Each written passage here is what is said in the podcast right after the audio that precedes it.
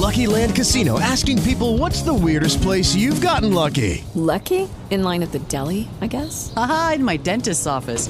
More than once, actually. Do I have to say? Yes, you do. In the car before my kids' PTA meeting. Really? Yes. Excuse me, what's the weirdest place you've gotten lucky? I never win and tell. Well, there you have it. You can get lucky anywhere playing at LuckyLandSlots.com. Play for free right now. Are you feeling lucky? No purchase necessary. Void where prohibited by law. 18 plus. Terms and conditions apply. See website for details.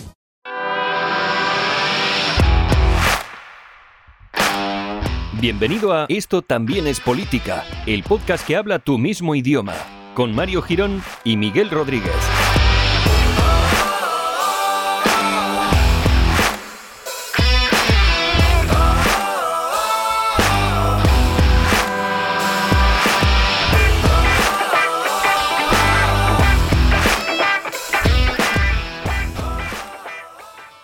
Hola amigues, bienvenidos al episodio número 110, eh, este episodio maravilloso que empieza, bueno pues no sé si habrá oído, pero eh, por detrás yo sí he escuchado las toses de mi hijo que se encuentra ahora mismo descansando en su lecho, en el lecho donde, donde duerme, en una cuna, en un sitio, bueno, cerrado, en una habitación, claro, evidentemente.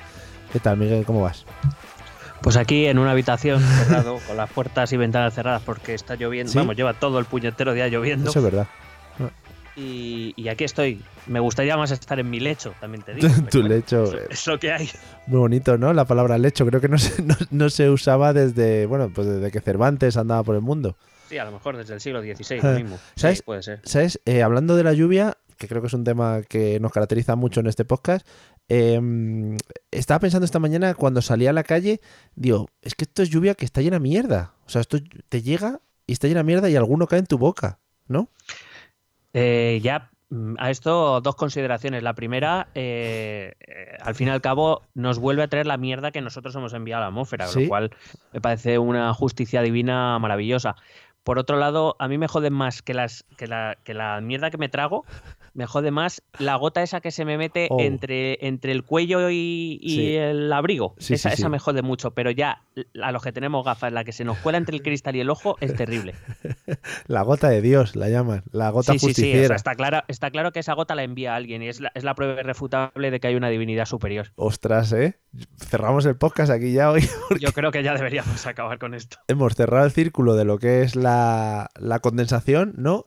En, en plan, explicando un poquito dónde va nuestra mierda y dónde vuelve, y la explicación un poquito del sentido de la vida con Dios. Es que a mí la explicación de es puro azar No, no, se no. me queda corta. Sí, sí, no, eso no creo. Vamos, puro azar. ¿Cómo va a ser puro azar cayendo mm, tan pocas gotas del cielo, ¿sabes? Eh, yo que sé, que pueden caer mil millones de trillones. No puede ser. En fin, casi me ahogo por- de pensarlo y todo. Eh, Vamos. Es que es abrumador. Es abrumador. Para mí, bueno, somos una pequeña gota en un universo. Bueno, en fin. Eh, empezamos todo esto después de este análisis que yo creo que os habéis quedado Patty Crockets. Eh, Eh, perdona, ¿puedo, ¿puedo rematarlo? Sí, por favor. Simplemente voy a traer al gran Jorge Manrique que decía que nuestras vidas son los ríos que van a dar a la mar, que es el morir. Y Madre mía, madre mía. Bravo, espera. Aplauso triste de dos personas, dándose el uno al otro, que es maravilloso también. Creo que ha sido nuestra mejor entradilla, ¿eh? Creo que sí. Esto, bueno, si el Ondas no cae con esto, amigos. Ay, lo presentaré, lo presentaré al Ondas esto, ¿eh? Vamos con el episodio de hoy, que es un episodio. tenía una broma preparada, pero claro, es que ya se ve en el título. Se ve en el título. Vamos a hablar de una cosa por la que vamos a ir muy rectos, ¿no? Muy rectos, muy, muy, muy derechos, ¿no? Venga, Sí, sí, hasta sí, luego. sí. Venga. Eh, te la- sí, sí. Eh, espera, que te voy a hacer. Ahora soy yo a ti. Gracias. Pues no te creas que no, que llevo todo el día preparándome la broma, ¿eh? Que no me ha, me ha costado.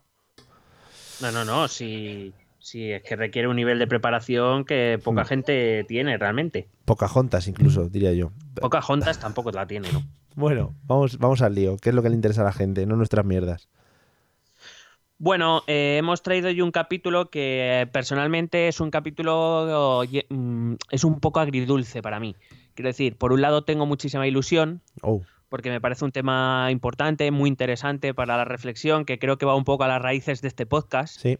Y por otro lado tengo miedo de que la gente se aburre y nos manda a tomar por. Bueno, eso que se joroben también un poco.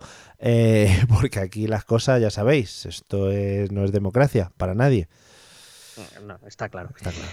Entonces, em, si te parece bien, me gustaría eh, que pusieras eh, un audio que Sí. te he hecho descargar, Sí, mira, toso y todo de la emoción. eh, que era ese, pues ahora pon el otro, vale.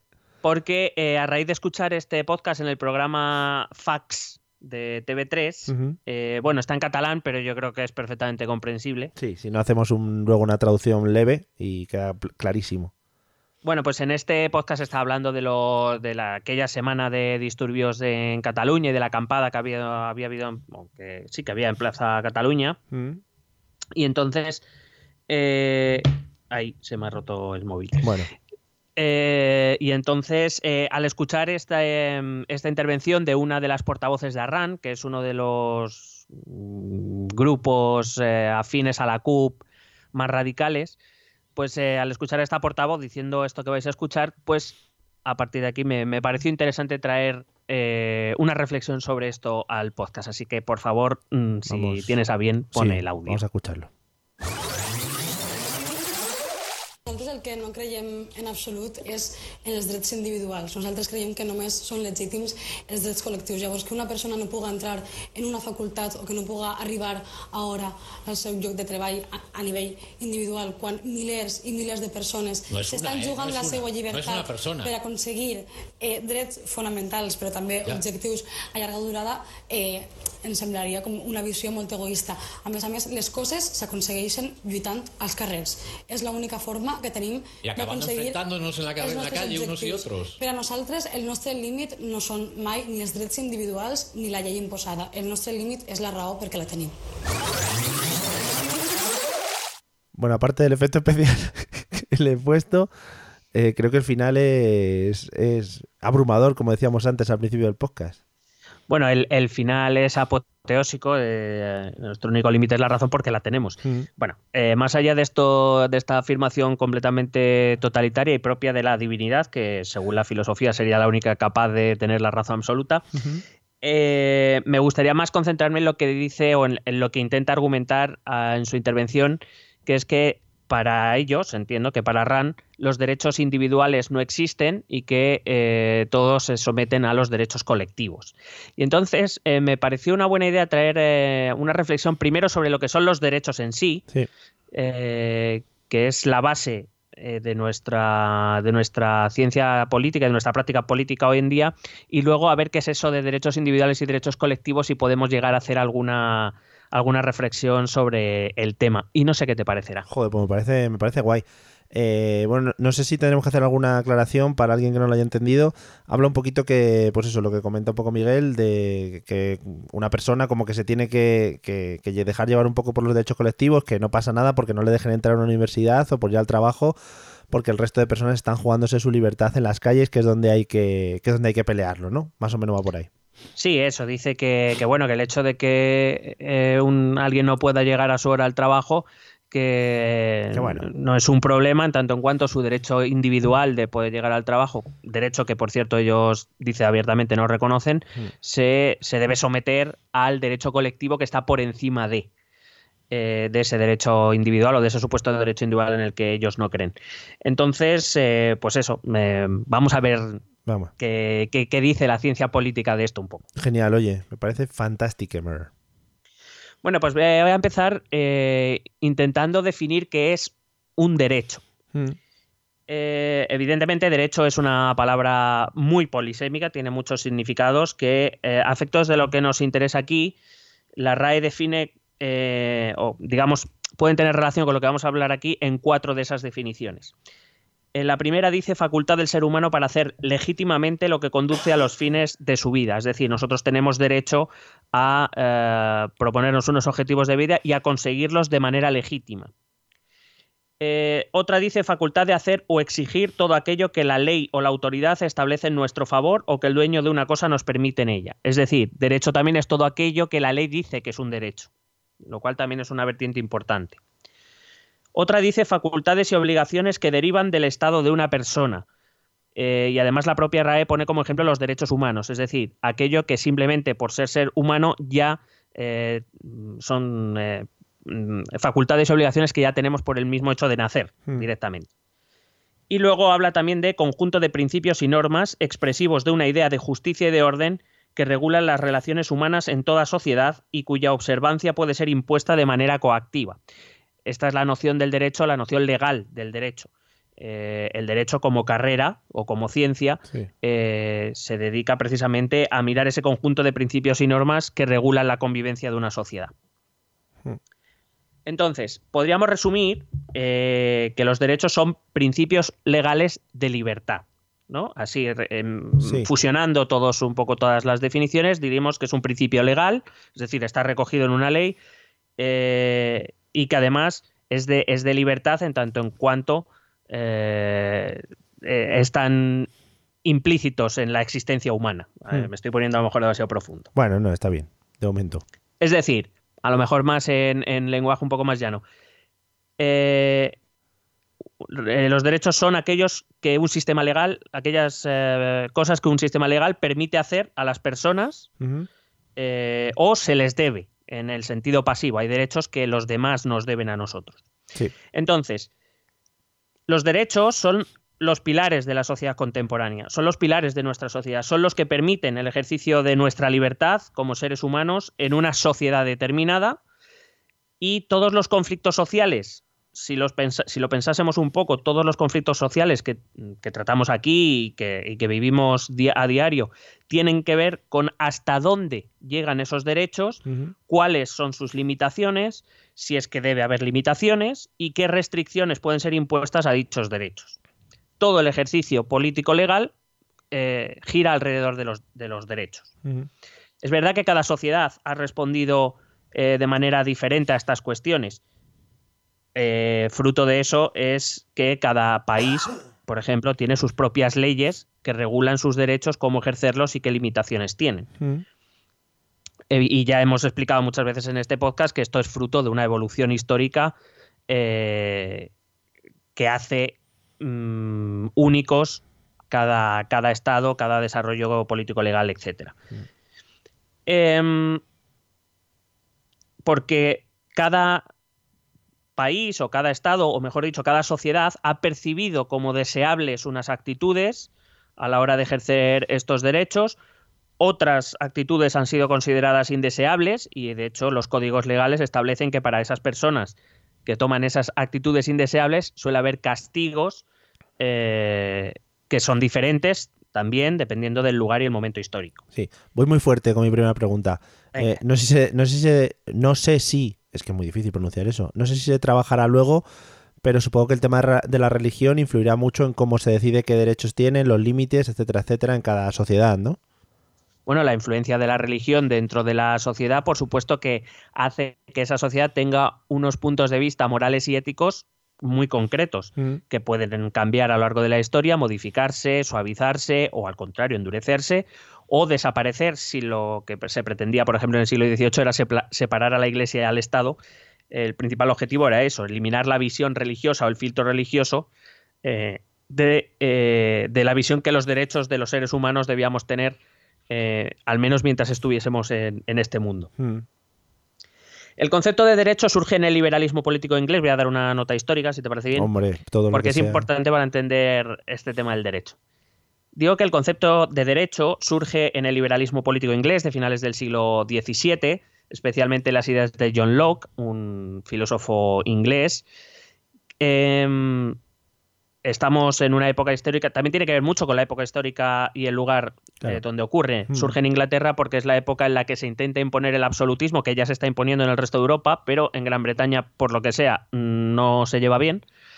Y eh, el Parlamento hace hasta dos revoluciones para evitar que los reyes eh, impongan el absolutismo en, en Inglaterra.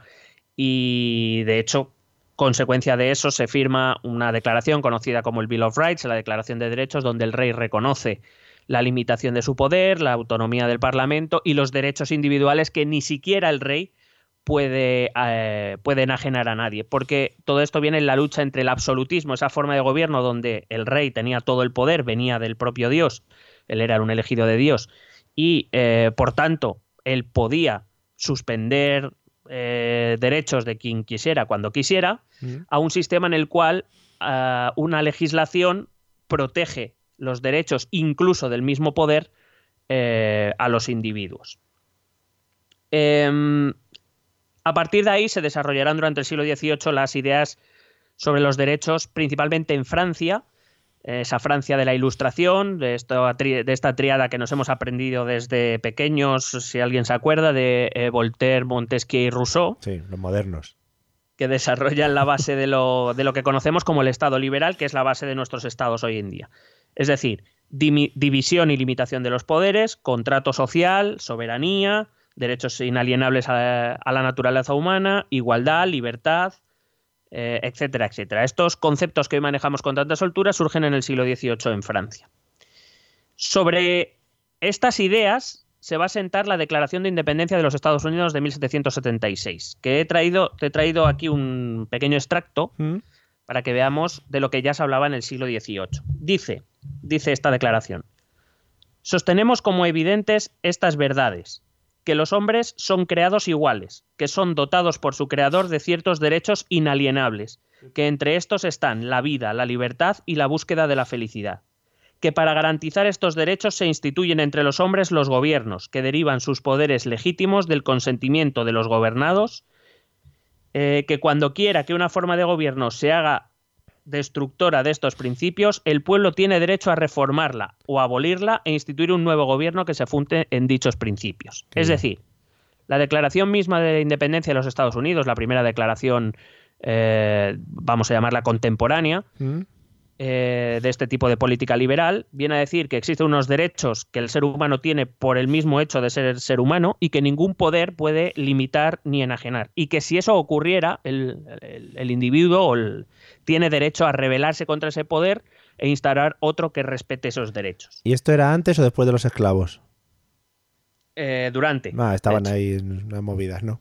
Sí. Claro, es que luego, luego hay que ver cuál es el concepto de ser humano, pero ahí no me voy a meter. Pero simplemente pensar Vale. que, eh, y, no, y no vas desencaminado un poco la problemática que es a quién se le aplican los derechos Claro. y cuándo.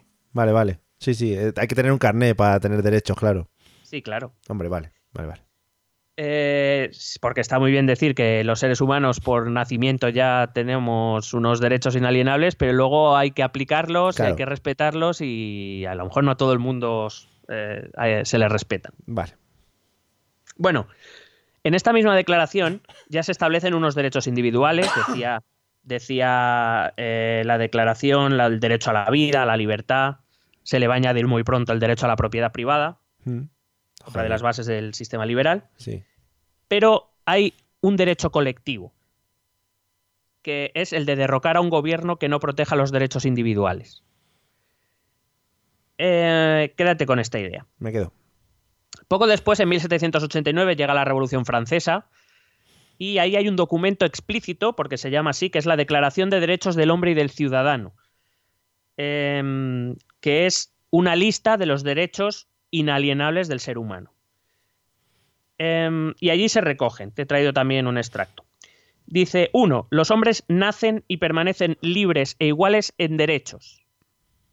Eh, este es uno de los grandes principios del sistema liberal, todos somos iguales y libres, y el sistema tiene que proteger eso y fomentarlo siempre Mm. que sea posible. Sí.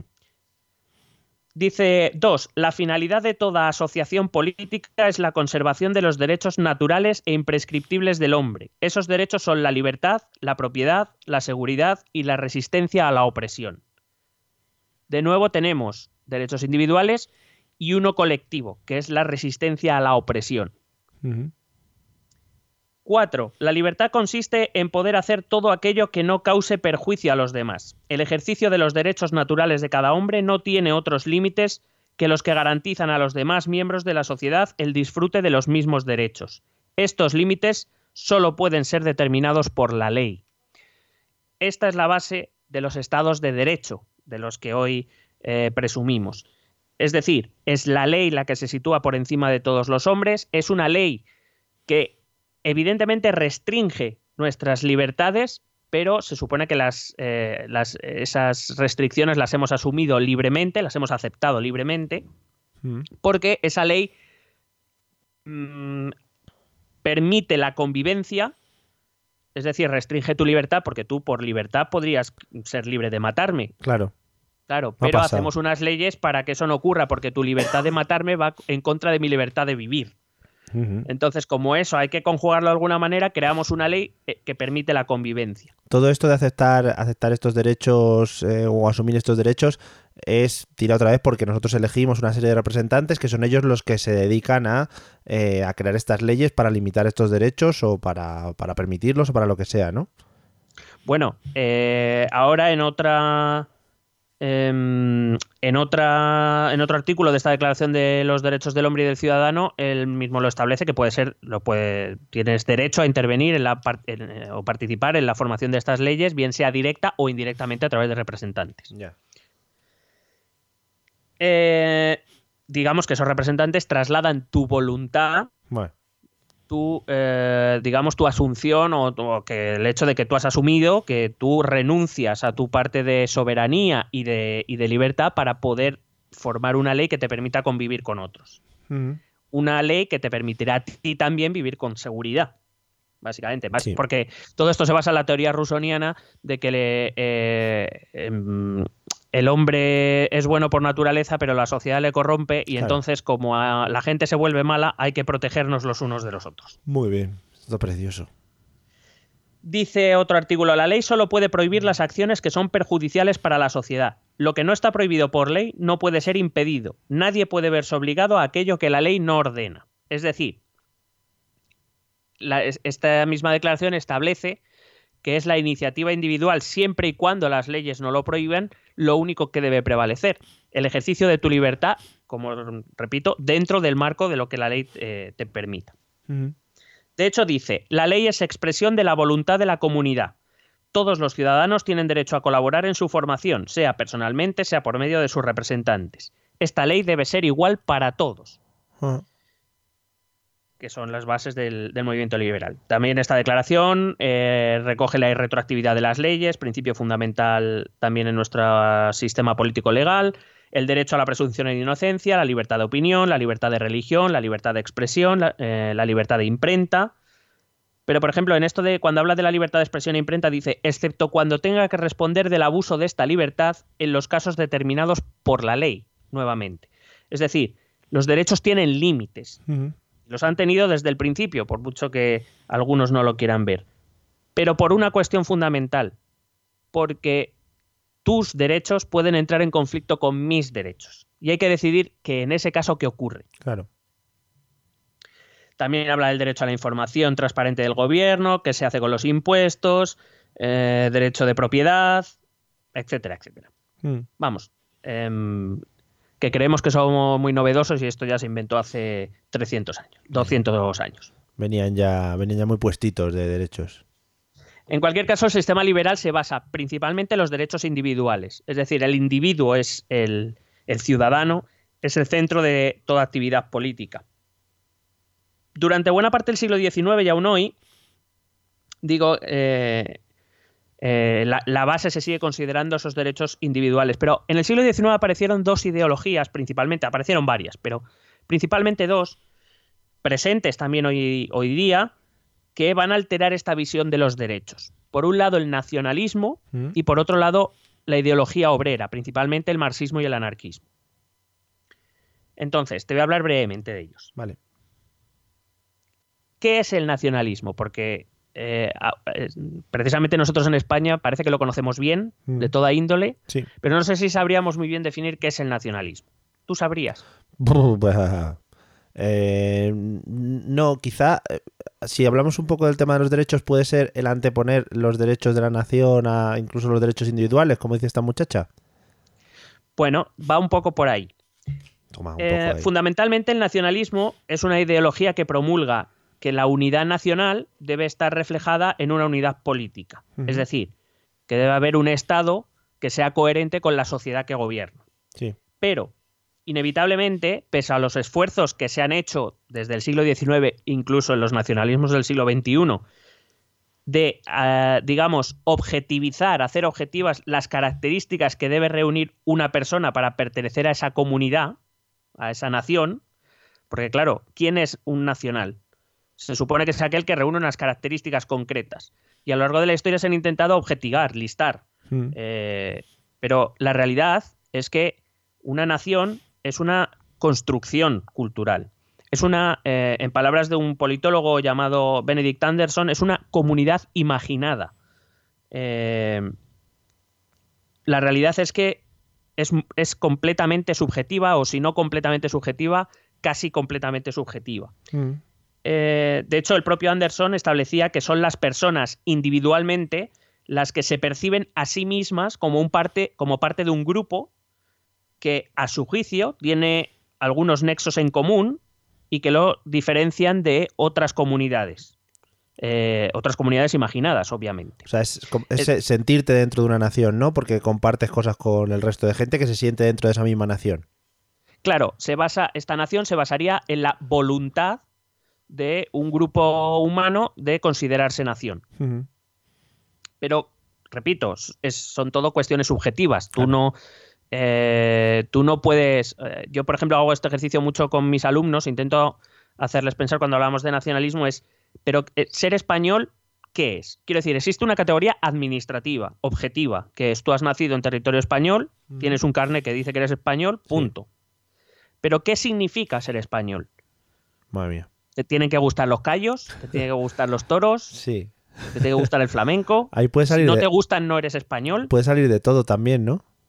Claro, es que eh, al ser cuestiones subjetivas, mm, volvemos a lo mismo. Al final, cada uno entenderemos ser español a nuestra manera, coincidiremos en algunas cosas y no coincidiremos en otras. Claro.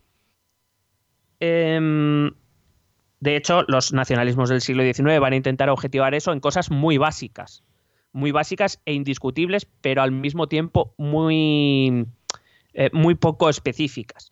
Por ejemplo, eh, el nacionalismo alemán y todos los nacionalismos tienen un cierto componente de, eh, de que el nexo común es la lengua pero significa que todo el que habla alemán o todo el que habla español, nosotros lo sabemos bien, todo el que habla español es español, ¿no? Hay 500 millones de hispanohablantes en el mundo y no son españoles. Sí. Eh, con lo cual, ni siquiera eso, hablaban de, no, una cultura común, sí, bueno, una cultura común, pero eh, si tú vas mm, región por región, tú miras la gastronomía o el folclore o las danzas típicas, por ir a elementos muy comunes, y vemos que Galicia y Andalucía poco tienen que ver. Claro, y seguramente cómo decides, eh, cómo decides en esos, por ejemplo, que hay pueblos en la frontera que seguramente tengan la misma costumbre, misma cultura, cómo decides si uno es alemán, otro es polaco o lo que sea, ¿no? Al final son muy parecidos. Claro, y al final acaban siendo decisiones completamente eh, subjetivas y completamente parciales. Es decir, tú serás lo que a mí me interesa que seas. Es decir, si a mí me interesa vehicular un nacionalismo por la lengua, pues lo haré. Si me apetece, si entiendo que lo mejor es hacerlo a través de la etnia o de la raza, pues lo haré. O de la religión incluso. Sí. Entonces, eh, estas comunidades imaginadas, que se ven diferentes a otras comunidades imaginadas, creen que son un grupo, una sociedad homogénea, con las mismas características. Y entonces, como yo tengo unas características y yo tengo otras, eso y tú tienes otras, eso justifica la necesidad de que yo tenga un Estado propio que defienda mis derechos individuales. ¿Vale? Porque yo no puedo ejercer mis derechos porque al pertenecer a una comunidad que no es la tuya, yo siento, me siento agredido, me siento eh, marginado, me siento, siento que no estoy de igual a igual y por tanto eso exige que yo cree mi propio Estado para proteger mis derechos. Por tanto, para yo poder tener derechos individuales, primero tengo que defender un derecho colectivo o supuestamente colectivo, que es el de esa comunidad imaginada. Sí, debo decir, de todas maneras, eh, en cuanto a si hablamos de derechos fundamentales, tampoco es muy diferente de una comunidad a otra, ¿no? O sea, que que al final la lucha de los derechos eh, de una comunidad o un poco más colectivos son cosas muy, muy específicas, muy concretas y quizá entrando también a la subjetividad que hablabas antes. Bueno, eh, sí, excepto en un derecho que sí que se considera fundamental, que es el derecho de autodeterminación. Oh. Lo que pasa es que, y voy, eso es otra de las cosas que voy a intentar explicar, derecho de autodeterminación no significa derecho de independencia necesariamente. Sí. ¿vale? Y eso también lo voy a intentar explicar. Ok. Bueno, te he explicado un poco el caso de lo que pensé, de lo que piensa, por ejemplo, un nacionalismo que está dentro de un Estado mayor, por ejemplo, lo que ahora mismo piensa eh, la parte independentista dentro de Cataluña dentro de España. Es decir, se sienten una comunidad diferente, maltratada o marginada, Sí. y por eso creen que la única salida para poder eh, ejercer eh, al completo sus derechos significa crear un Estado que les proteja y que sea diferente del que están ahora mismo insertos.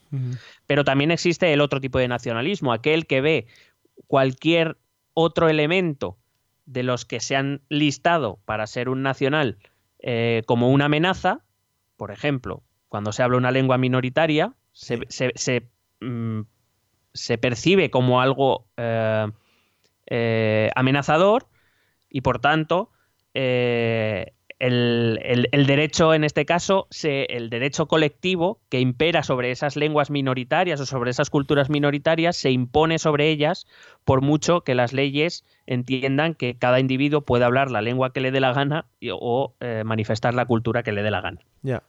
Es decir, que no pensemos que son solo las minorías nacionales, tipo Cataluña, País Vasco, Escocia, Quebec, las que, las que son nacionalistas y expresan este, este deseo de crear un Estado propio para guardar sus derechos, sino que aquellas que incluso ya lo tienen reconocido en forma de Estados eh, a- actúan en contra de esas eh, manifestaciones por poner en peligro lo que ellos sí han conseguido, que es tener un Estado que defienda sus derechos. Sus derechos colectivos, supuestamente. Sí. Es decir, al fin y al cabo es que lo, eh, para estos nacionalismos, sean de la índole que sea, los derechos individuales están siempre sometidos a un derecho colectivo. Vale.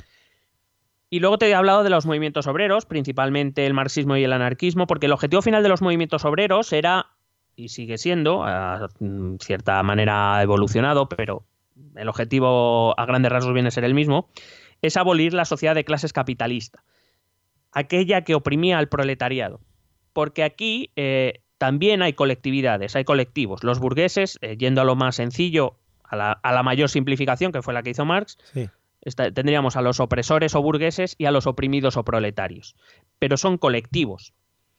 Entonces dice que eh, tal vez, de hecho, tal vez sorprenda a nuestros oyentes saber que, por ejemplo, Marx fue muy crítico con lo que por aquel entonces ya se empezaba a hablar de derechos humanos, derechos naturales del hombre. Mm. Lo que hoy serían los derechos humanos, Marx fue muy crítico porque entendía que esos derechos individuales, en realidad eran derechos individualistas, donde cada uno miraba por lo suyo y que eh, eh, se asen- asentaba la superioridad del individuo sobre el colectivo y que por tanto eso justificaba, eh, perpetuaba la desigualdad promulgada por los ilustrados. Es decir, la sociedad capitalista utilizaba los derechos individuales para asegurarse que la sociedad siguiera siendo desigual y que para que alguien pudiera vivir muy bien, había muchos que tenían que vivir muy mal.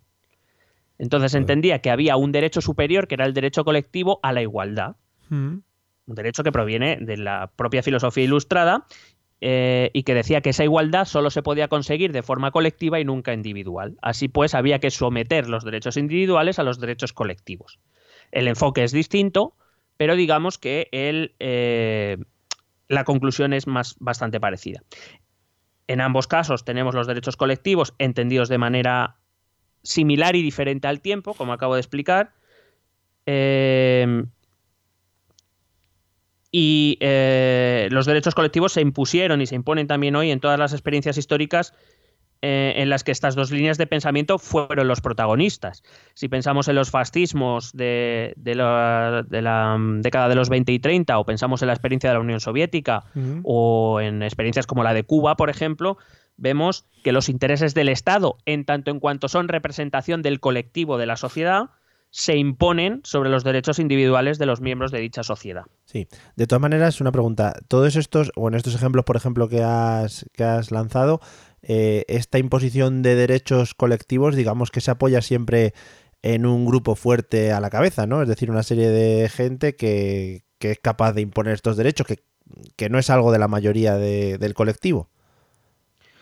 Mm, bueno, difícilmente un- una experiencia de este tipo se puede imponer sin cierto apoyo social. Otra cosa es si ese apoyo social conoce de todas las posibles consecuencias de esa experiencia histórica. Y ahí tendríamos para, para hablar largo y tendido. Supongo Mm. que no todos. Eh, es- esto es como todo. eh, algunos pensarían de buena fe que esa, de esa manera se conseguiría algo mejor y resultó que no, que no era, que no fue así. Pero eh, eso daría para hablar eh, en otro podcast. Ok. En cualquier caso, la experiencia provocada por las dos guerras mundiales, en las que eh, el, los- el nacionalismo, los nacionalismos tuvieron mucho que ver en ambas y el movimiento obrero más sobre todo en la segunda, aunque aprovechó la primera para iniciar su experiencia en la Unión Soviética, puso a, a la salida de, de la Segunda Guerra Mundial, puso al sistema liberal ante una decisión importante.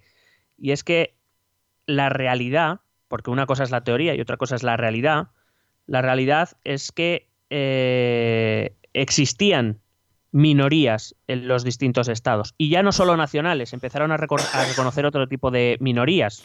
Podemos ver a la, eh, el caso largamente traído de la minoría afroamericana en Estados Unidos, por ejemplo, pero la podemos reconocer en, en- en todos lados. eh, el, em, y ya no solo minorías, sino el, el colectivo femenino, el colectivo LGTBI, eh, plus QR o como siga Sí. eh, etcétera, etcétera. Es decir, siempre hay colectivos que en principio, aunque todos los derechos se nos deberían aplicar a todos, mm, la realidad es que no es así. Y entonces los sistemas liberales se vieron ante la tesitura de reconocer que había colectivos que necesitaban derechos propios que se les aplicaría a ellos y no al resto de la sociedad. Joder.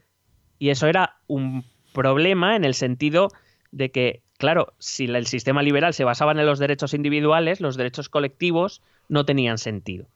Pero la realidad histórica había demostrado, por ejemplo, que a la minoría judía se la persiguió hasta casi exterminarla por el hecho de serlo. Sí. Y que a esa gente no estaba pudiendo ejercer sus derechos individuales precisamente por dicha persecución. Y que el Estado debía asegurar que esa gente pudiera ejercer sus derechos. Claro. Y para eso eran necesarios los derechos colectivos.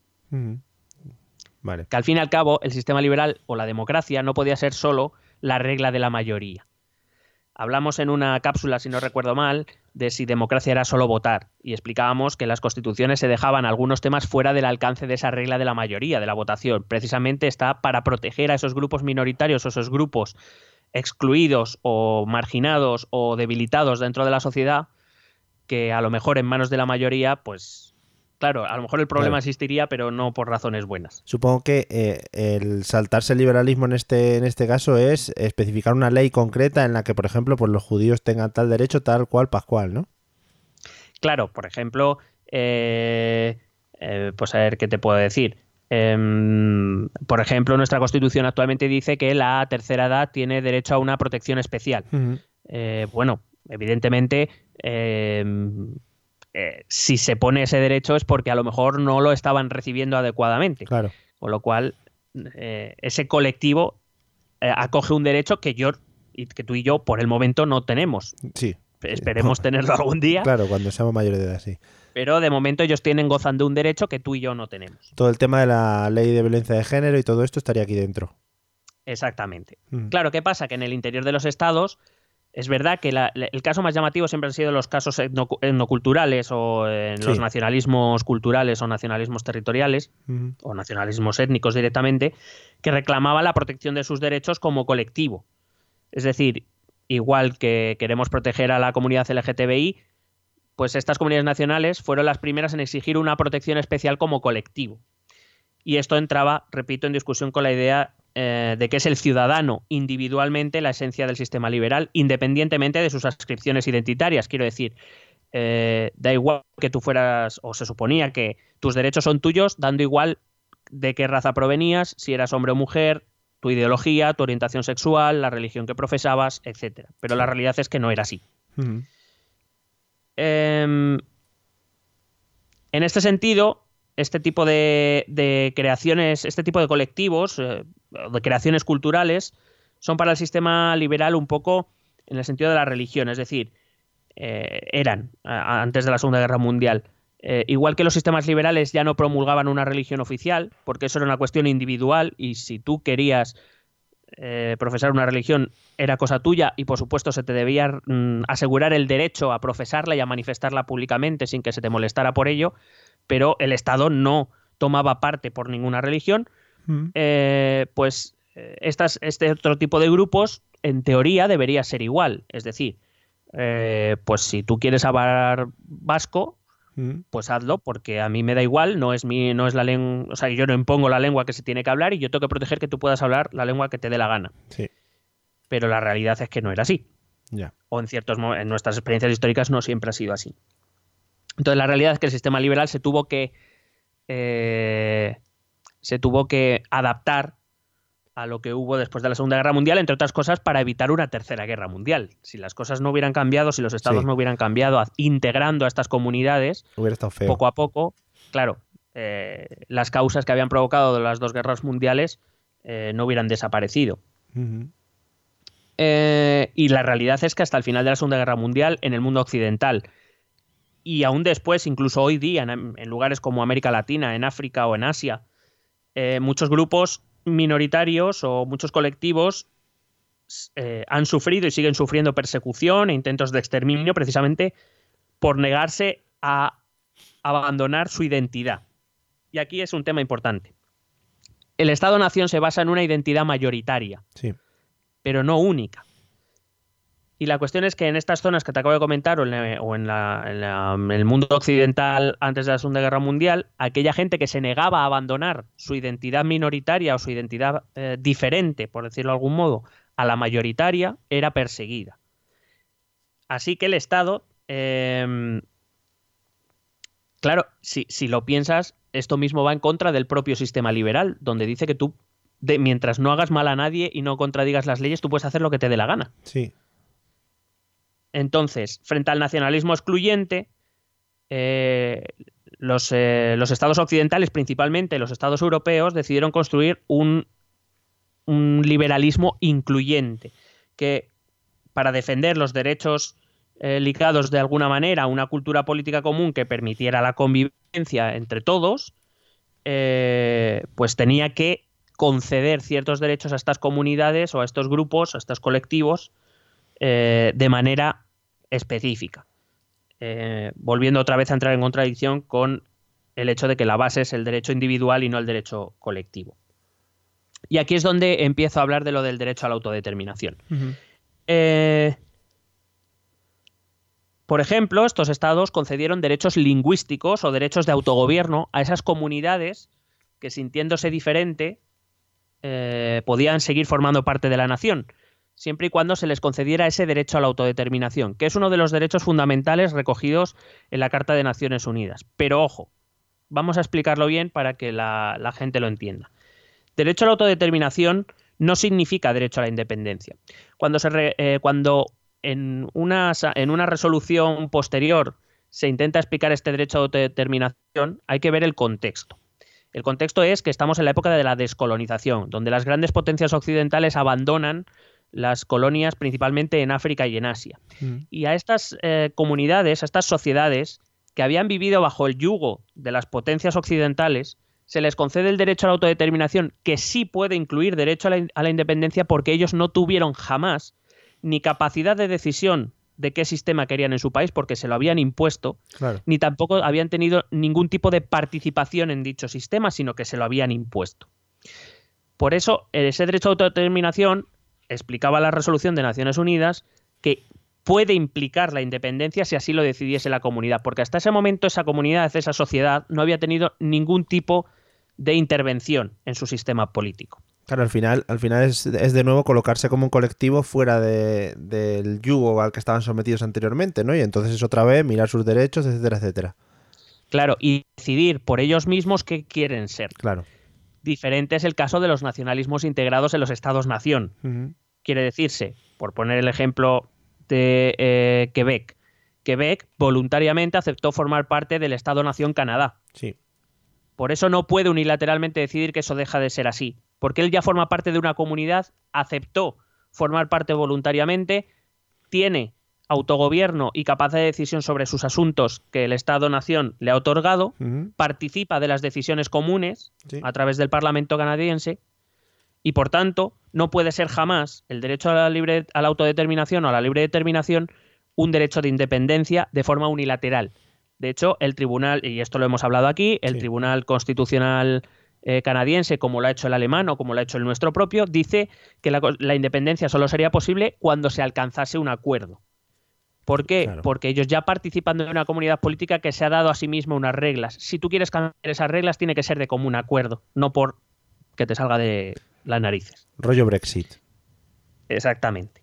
Entonces, eh, eso es lo que ha pasado. En, en Escocia se pudo hacer un referéndum porque la comunidad política que era el eh, representada en el Parlamento británico, que es el órgano constitucional por excelencia, así lo permitió. Es decir, se llegó a un acuerdo para cambiar las reglas de juego. Eh. Si el Parlamento hubiera dicho no, Eh, pues ahí no se hace ningún referéndum. Ya. Y por eso, precisamente, muchas de las constituciones, o casi todas las constituciones del mundo, recogen por escrito la unidad indisoluble de su nación o la imposibilidad de separar ninguna región de su nación. Porque el derecho a la autodeterminación ya se ejerce dentro del Estado. Es decir, por poner el caso más candente en España, que es Cataluña. Cataluña ya participa de los órganos de, tomas de decisiones a nivel estatal, Mm, tiene órganos de autogobierno de los que participa, tiene competencias exclusivas en los que nadie se mete, mm. y recuerdo que decidió voluntariamente participar de ese Estado-Nación en la Constitución de 1978. Sí. Por tanto, eh, eh, Cataluña ejerce ya su derecho de autodeterminación como lo ejercemos los madrileños, los sevillanos, eh, los gallegos o los asturianos. Cada vez, eh, que nuestras, cada vez que nuestros órganos políticos actúan, están ejerciendo nuestro derecho de autodeterminación porque los hemos elegido nosotros. Eh, eso no te da derecho a la independencia Ok. porque, porque, porque precisamente este sistema, eh, de ese sistema estás participando y es un sistema al que decidiste en un momento determinado de forma voluntaria adherirte, en este caso, repito, eh, con la ratificación de la Constitución de 1978. También es verdad que este reconocimiento de derechos colectivos, esta capacidad de autogobierno de algunas, eh, de algunas comunidades, por ejemplo, eh, sirvió para integrar a las socialdemocracias, que eh, si piensas es cuando se empezaron a dictar pues, estatutos del trabajador, se empezaron a desarrollar los derechos de los trabajadores como colectivo. Sí.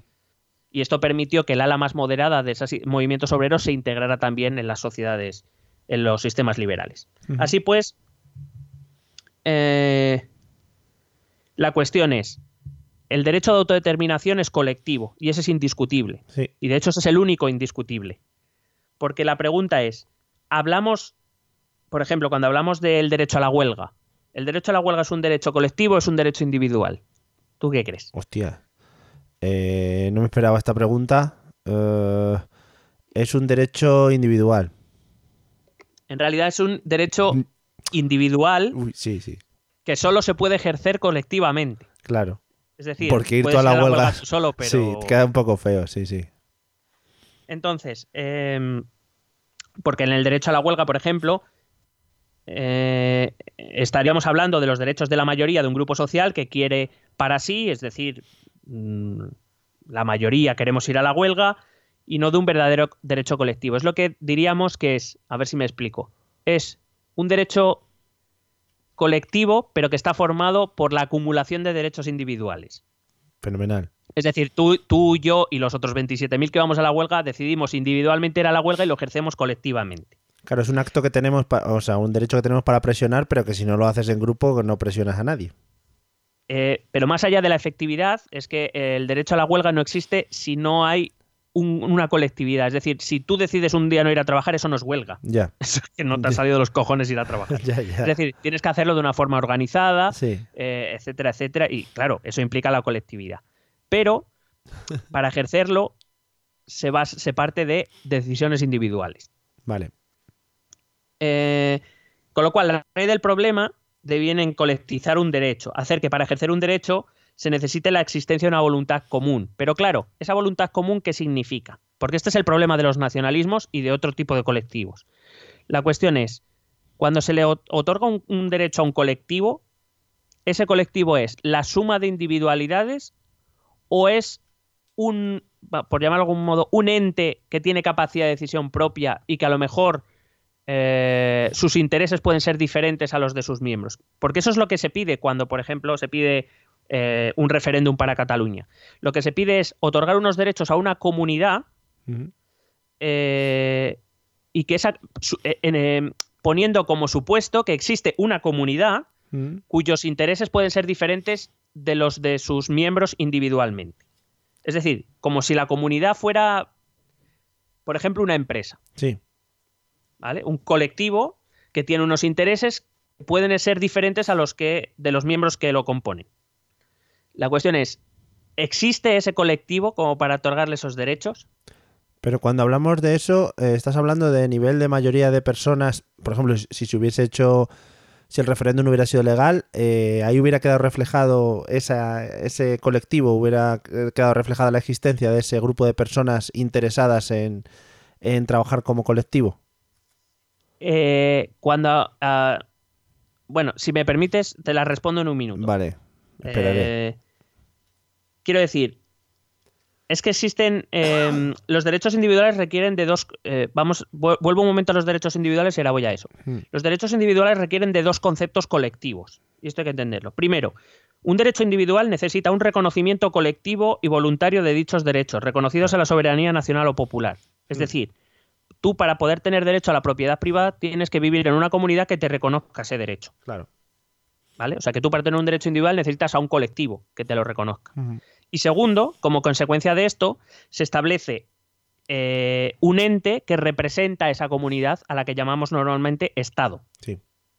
¿Vale? Un Estado que reconoce y protege tus derechos individuales, aunque, como bien sabrás, no en pocas ocasiones prioriza sus derechos sobre los individuos. Hombre, claro. Ese- eso que solemos llamar el interés general o el bien común. Sí, o el pasármelo por el forro también.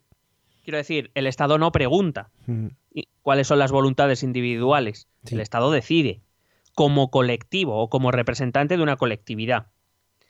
La cuestión es, ¿existen comunidades tipo Estado que puedan recibir esos derechos? No como suma de individualidades, a eso me refiero. El. Estado no es una suma de individualidades, es la representación de un colectivo, que es la sociedad. No sé si, si me explico. Para cada decisión que toma el Sí. Estado no pregunta uno a uno a ver cuáles son sí, sí, nuestras prioridades o nuestras intenciones. Sí, volvemos a lo de los representantes, un grupo de gente que decide por nosotros al final. Em, Me estás liando. sí. No, no, perdón, perdón, sé que es No, no. difícil. Bien, Eh, quiero decir, em, el Estado, sí, todos somos el Estado. sí. Desde el mismo momento que nosotros hemos renunciado a parte de nuestra soberanía y nuestra libertad para vivir en sociedad y hemos creado un Estado que protege nuestros derechos, el Estado es un colectivo. Sí. Es decir, somos todos. Sí, Pero a veces el Estado actúa en contra de mis intereses individuales. sí. Bueno, Por ejemplo, te voy a poner el ejemplo, eh, sé qué decir en contra, yo estoy muy contento de pagar impuestos, pero cobrar impuestos va en contra de mi libertad individual. Yo no puedo decidir si los, si los pago o no, ya. ¿vale? Pero el Estado ha decidido que el interés general implica que hay ciertos bienes y servicios que el Estado debe ofrecer y para eso necesita cobrar impuestos. Y a mí nadie me ha preguntado. Ya, está feo. Mm. Eh, el Estado entiende que ese- eso va en interés de toda la colectividad, toda la colectividad participa de esa, de esa decisión, toda la colectividad, eh, entre comillas, sufre esa, esa decisión, por tanto, eh, eso sería un derecho colectivo. El Estado representa al colectivo y todos los derechos que tiene el Estado son derechos colectivos, que vienen a ser a resumirse en el derecho de autodeterminación, Ujú. porque el Estado lo forman todas aquellas instituciones que nosotros hemos decidido, de las que participamos directa o indirectamente, etcétera, etcétera. Ok. ¿Me he medio explicado? Sí, medio explicado. Vale, entonces, em, voy a hacer un pequeño repaso y ya eh, te contesto lo de antes Vale. Eh, con los cuatro tipos de derechos que podemos decir que existen. Los primeros, los derechos individuales. De estos ya los conocemos. Sí. Son de titularidad individual, es decir, son mis derechos. Eh, los ejerzo individualmente y los ejerzo en mi interés. Por ejemplo, el derecho a la propiedad. Yo soy propietario de mi coche, lo he, he comprado, he decidido eh, poner esa propiedad a mi nombre y en mi interés, porque mientras las leyes no me digan lo contrario, yo puedo ejercer mis derechos como buenamente quiera. Ok. Luego están los derechos específicos de grupo. Es decir, esos de los que te hablaba antes, que son de titularidad individual, pero que se adquieren por pertenecer a un grupo. Por ejemplo, la protección a la infancia. Evidentemente, la infancia es un colectivo, Sí. pero los beneficiarios son individuos, que son los niños y niñas. Y la, la única manera de tener ese derecho es pertenecer a un colectivo, pero los derechos son individuales. Se protege a los niños individualmente, Sí. no como colectivo. Ok. Eh, o, por ejemplo, en los derechos de los consumidores. Todos somos consumidores. Sí. Y, y- y por eso eso nos da ah, acceso a ciertos derechos, pero los derechos los ejercemos individualmente. A veces nos juntamos para ejercerlos, pero el beneficio o, el, o, lo- o las consecuencias que esperamos son individuales. Sí. Luego están, el tercer tipo de derechos serían los derechos de grupo, que son em, que para poder ser ejercidos se necesita un grupo, pero son individuales, que es lo que te hablaba, por ejemplo, del derecho de huelga. Pero eh, podemos hablar del derecho de reunión o de asociación, o el derecho de manifestación. Sí. Eh, está claro que eh, la manifestación implica un colectivo, pero tienes tú que decidir individualmente si quieres participar y de qué manera. Claro. Nadie puede decidir eso por ti el derecho a huelga, el derecho a sindicarte, Sí. etc. Y por último estaríamos estos derechos colectivos. Es verdad que además esto, los derechos colectivos están muy en discusión, o sea, me refiero académicamente, eh, está además muy de moda estudiar los derechos colectivos en las últimas dos décadas y no, no tenemos una teoría muy clara. Eh, podríamos definir esos derechos colectivos como de titularidad colectiva y de ejecución colectiva. Eh, por ejemplo, todos los que se refieren al Estado. Pero, como te decía antes, aunque con diferentes formas, nombres y alcances, todos formarían parte de ese derecho de autodeterminación del que te hablaba. Sí. Eh, porque eh, ese colectivo, ese ente supraindividual o ese ente colectivo eh, ha sido generado por la voluntad de los individuos. Pero, como digo, a partir de su creación, digamos, se nos escapa del control y, y actúa casi de forma independiente. Porque el derecho de autodeterminación se ejerce a través de las instituciones, Sí. de la participación en, en, los diferentes organismos, de las votaciones, en los referéndums, eh, eh, etcétera, etcétera. Eh, algunos autores hablan de otros derechos colectivos, como los derechos de los partidos políticos, de los sindicatos, a la información en los medios de comunicación, de negociación colectiva. Eh, yo, por ejemplo, me inclino más por pensar que no dejan de ser variantes o ramificaciones que surgen de ese derecho de autodeterminación. La participación política se hace a través de partidos políticos que evidentemente tienen derechos, pero que forman parte, Claro. digamos, eh, de, de- de lo que podríamos llamar Estado en su conjunto. Pero bueno, aquí que cada uno decida lo que quiere. Efectivamente. Derecho a la libertad. Eh, Efectivamente. Eh, es obvio que la existencia de todos estos derechos crea tensiones eh, producidos por las contradicciones que el ejercicio de ellos produce en ocasiones eh, eh, en ocasiones puntuales. Quiero decir, es lo que te decía antes, el hecho de querer tú ejercer un derecho tuyo puede limitar que yo ejerza otro y Claro. eso crea un conflicto y cada sociedad debe resolver cómo o debe decidir cómo resolver ese conflicto. Mm. Eh, lo cual, curiosamente, eh, es un acercamiento a la definición de política. Al fin y al cabo, la política es la ciencia que mm, se utiliza o debería ser utilizada para eh, resolver los conflictos que surgen dentro de una sociedad de forma inevitable, porque eso es lo que lleva a la convivencia y quien Mm. viva con alguien bien lo sabe. Así que, eh, al fin y al cabo, por eso nosotros mismos decimos que todo es política e incluso hacer este podcast, esto también es política. Qué Hostia. bonito me ha quedado. Hostia, ¿eh? Cerrando el círculo, ¿no? Qué bonito. ¿Qué te ha parecido? Joder, espectacular.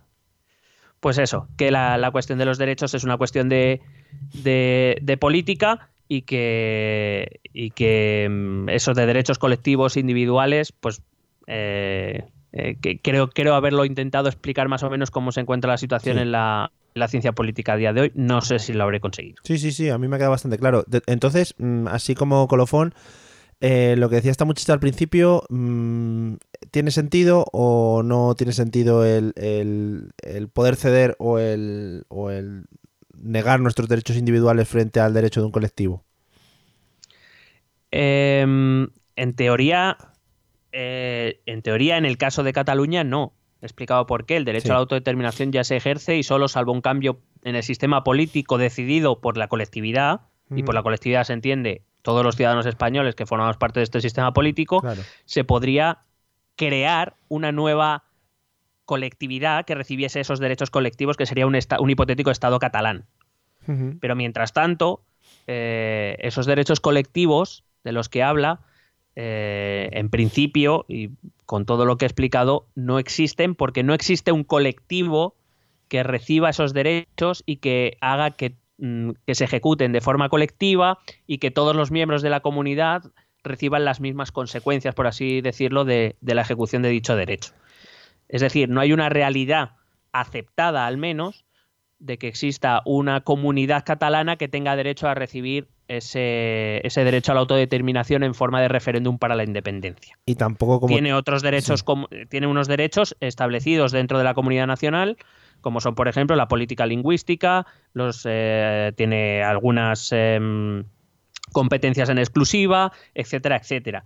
Pero recuerdo que la administración autonómica catalana, como la del resto de, autonom- de autonomías, eh, tienen unas competencias que les ha concedido el Estado, el Mm. Estado español Sí. del que formamos parte todos. Por eso digo que como formas parte, forman parte del Estado, como participan del Estado y del gobierno de todas las cosas que ocurren dentro del Estado, eh, en principio no, de, no tienen el derecho a la independencia, sí a la autodeterminación que ya la ejercen. Vale. Y como has comentado al principio, cuando hablabas de las Naciones Unidas, supongo que tampoco se puede hablar de opresión que se esté realizando para que el colectivo se pueda, eh, se pueda levantar contra esa opresión. Claro, eh, precisamente como, como tienes autogobierno, tienes políticas lingüísticas, eh, se respetan los derechos de esa minoría eh, que se autoconsidera nacional, participas de los órganos de gobierno y toma de decisiones a nivel estatal, ya no solo autonómico. Es decir, no se puede hablar de opresión porque tus derechos individuales se están respetando, en tanto en cuanto formas parte del mismo Estado que protege esos derechos que eso es lo que parece no, no querer entender alguna parte del, del nacionalismo, ni una ni la otra. Eh, cuando se pide, por ejemplo, aplicar el 155 sin edie o directamente suprimir las autonomías, se está intentando suprimir derechos.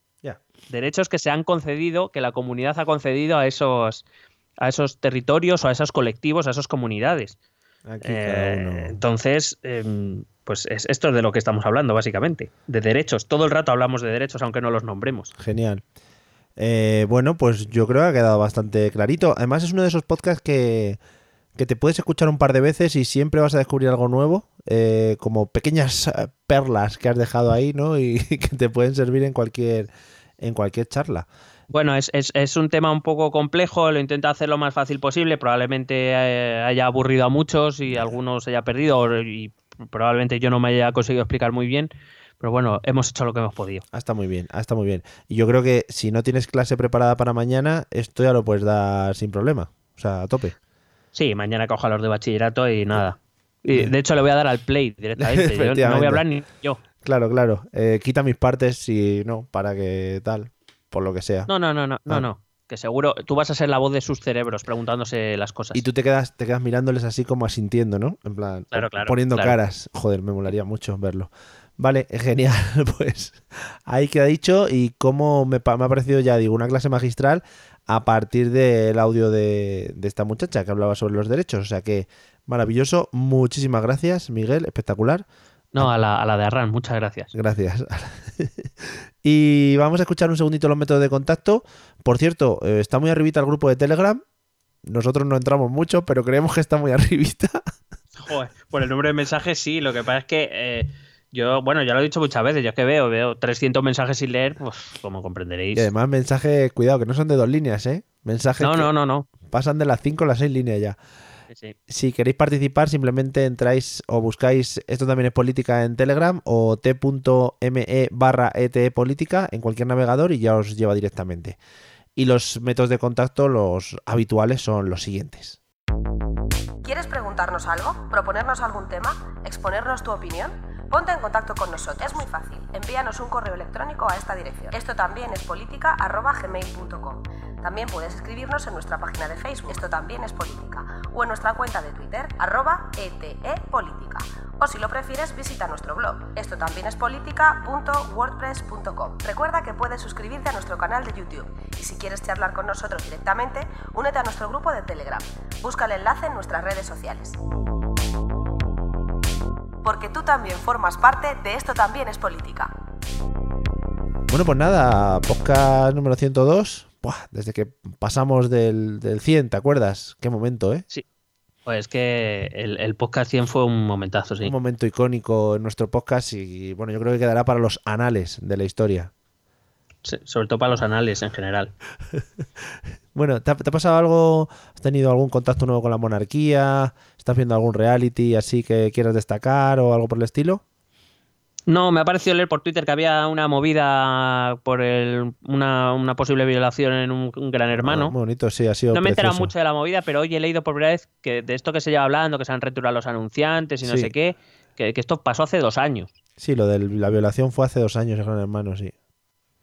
Claro, digo, joder, y no se ha hablado de este tema hasta ahora. A lo mejor sí se ha hablado, pero yo como no soy gran hermano no te Es que puedo creo que decir. no han salido las tú, que, imágenes. tú que estás más puesto en la cultura social. Yo que estoy más puesto en general. El- el- la cultura pop. Eh, es que lo que ha pasado es que no han salido las imágenes hasta, este año o algo así. Y, o que la chica no ha denunciado o algo así hasta este año. Entonces lo que se denuncia también un poco es que mm, el sitio donde más ojos existen en el mundo, cómo puede... vamos, cómo puede dejar que se produzca una situación de ese estilo, ¿no? Es decir, cámaras había eh, o más. Entonces, bueno, pues la muchacha creo que ha denunciado y entonces ha liado esto y luego ya como siempre pues han salido imágenes filtradas y todo ese tipo de cosas. Y se ha montado una muy guapa. Pues muy bien está Twitter, vamos. Sí, sí. Bueno, Twitter en general siempre está Harold. Sí, pero claro, eh, para mí era. Hombre, no voy a hacer una novedad porque no me entero de muchas cosas, pero claro, yo veía mucha discusión, o sea, como mucha discusión entre mi timeline, porque quiero decir, yo en Twitter sigo a quien sigo, entonces me resulta extraño, me resultaba extraño Claro. oír hablar de todo esto, claro. Claro, que se moviese a Pero otras, bueno. a otras esferas ya, ¿no? Claro, claro, digo, madre mía, mi Twitter se ha vuelto loco porque normalmente sigo otro tipo de contenidos y de repente estamos hablando de Gran Hermano. Pero, bueno, claro, hombre, quiero decir que la gravedad, entiendo sí. que haya saltado a, a otros sectores, ¿sabes? Pero, Sí, sí, sí, sí, bueno, bueno. pero sido- yo estaba muy descolocado. Bueno, pues nada, colócate, pero... Bueno, bueno, y también felicitar, perdóname, felicitar a la niña que quedó Oh. tercera en Euro Junior. Melanie. Melanie, muy bien. No he visto ni la actuación, pero enhorabuena. Pues pega unos gritos. A, a mí no me ha gustado, pero vamos, pega gritos. Es tipo ópera rock de esas. Bueno. Eh, y además tiene un saludo con sus fans. Y ¿Ah, sí? sí, si no lo habéis visto, buscar saludo Melanie Fans, creo que se llama. Y hace así, hola, soy no sé qué. No- bueno, bueno, bueno, no, espectacular. Ah, por cierto, están empezando ya los castings de Operación Triunfo. Eh, tenemos que ver si nos enganchamos o no. ¿eh? Hay que hacer un referéndum. Hay que mirar a ver si le seguimos o no. Pues eh, tenemos entonces el hashtag esta semana, etep enote sí o et- es- etep enote no. Vale, además, como nuestros hashtags son de seguimiento multitudinario, esperamos no Sí, sí, saturar mucho Twitter, o sea que nos perdone la empresa, que intentaremos eh, manejar a las masas, al colectivo. Podría, podríamos abrir una encuesta en Twitter, pero Nah, eso- para que voten tres, paso. Mucho trabajo, mucho trabajo de todas maneras. ¿eh? Que usen el hashtag. Bueno, pues nada, amigos, eh, hasta aquí el episodio 102. Nos vemos en el episodio 103, que además creo que era una bebida, ¿puede ser? ¿Me lo confirmas? ¿Te suena? Eh, ¿El qué? El 103. Ah, sí, sí, era, era, un, era un licor, además, me atrevería a decir. A ver, a ver, vamos a hacer una búsqueda rápida, eh, ya que estamos. Licor 103, aquí lo tienes. etiqueta negra, etiqueta blanca, lo que tú quieras, maravilloso. Además, como siempre, eh, pues eh, con el toro, porque era de Osborne. Pues, ¿qué más quieres? Hombre, pero que quiero decir, que ve- ves, igual que lo de Gran Hermano me pilla fuera de juego, esto no me ha pillado, ¿eh? ¿Ves? Eh, Pues ese episodio sí que podía ser especial, el 103. El episodio, el episodio del toro de Osborne. Eh, lo, lo- lo ambientamos. Hombre, por supuesto, lo ambientamos con, un, con unos licorcitos antes, previos. A saber cómo acabamos el capítulo, Vale, pero bueno. hay que, hay que intentar hacerlo en person, in person ese. Yo creo que puede ser especial. Vale, lo hablamos. Te hago un choque de mano virtual. Correcto. Venga, ahí está. Eh, venga. Yo, estoy moviendo la mano como si fueras un normal. Sí, yo, yo he pegado, yo te he ofrecido el puño, es lo más ah, puedo vale, pues yo he movido la mano de choque de, de hombres, de hola, ¿qué tal Ah. estás? Vale, bueno, Bueno, pues ha quedado un poco mal pues entonces. te doy un golpecito en el hombro virtual. Saludos virtuales, era lo que nos quedaba. Amigos, nos vemos en el episodio 103, rodeados de coñac, licores y caspa. Eh, espero, que, espero que os haya gustado y nos vemos pronto. Venga, chao. Besete.